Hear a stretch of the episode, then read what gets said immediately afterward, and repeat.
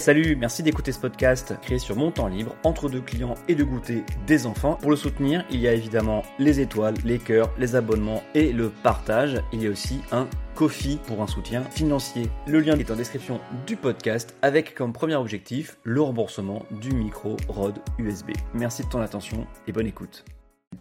J'admets que l'international est le dernier souci des électeurs. C'est pourtant un marqueur idéologique précieux.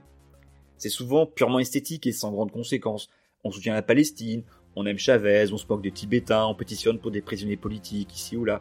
Mais avec une guerre d'invasion sur le sol européen, c'est tout à fait différent. On se retrouve avec des élus, oui, des élus, qu'on pourrait quasiment assimiler à une cinquième colonne dans le pire des cas, à des idiots utiles dans le meilleur des cas.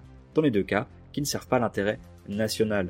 On sort là des positions purement esthétiques sur des dirigeants sud-américains ou un régime du Proche-Orient. C'est du concret en béton armé livrer des armes à un pays agressé ou non, le soutenir financièrement et diplomatiquement ou non, sanctionner l'agresseur et tenir la ligne, j'allais dire le front, ou non. Le tout étant de savoir comment, dans une démocratie, on fait pour contrer ces gens et son discours tout en respectant le cadre démocratique.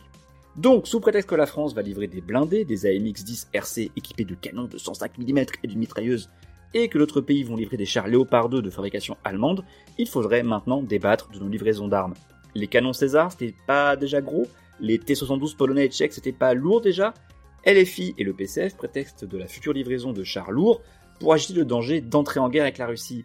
Mais c'est déjà le cas. C'est déjà le cas. Je le répète encore, c'est déjà le cas. Poutine nous fait la guerre depuis au moins 2014 et l'annexion de la Crimée. La désinformation autour de Maïdan et du vol MH17 abattu par ses troupes. RT et Sputnik sont nos ondes et nos réseaux sociaux. Ce sont des attaques contre nos démocraties. Quelle est l'alternative au soutien à l'Ukraine? Les abandonner et voir Kiev tomber et devenir un satellite russe comme le Bélarus et ensuite les pays baltes, la Pologne, la Finlande? Heureusement, à ce sujet, le PS et EELV sauvent l'honneur de la NUPES. C'est l'avantage d'avoir la défense de la démocratie dans ses statuts, contrairement aux deux autres partis cités plus haut.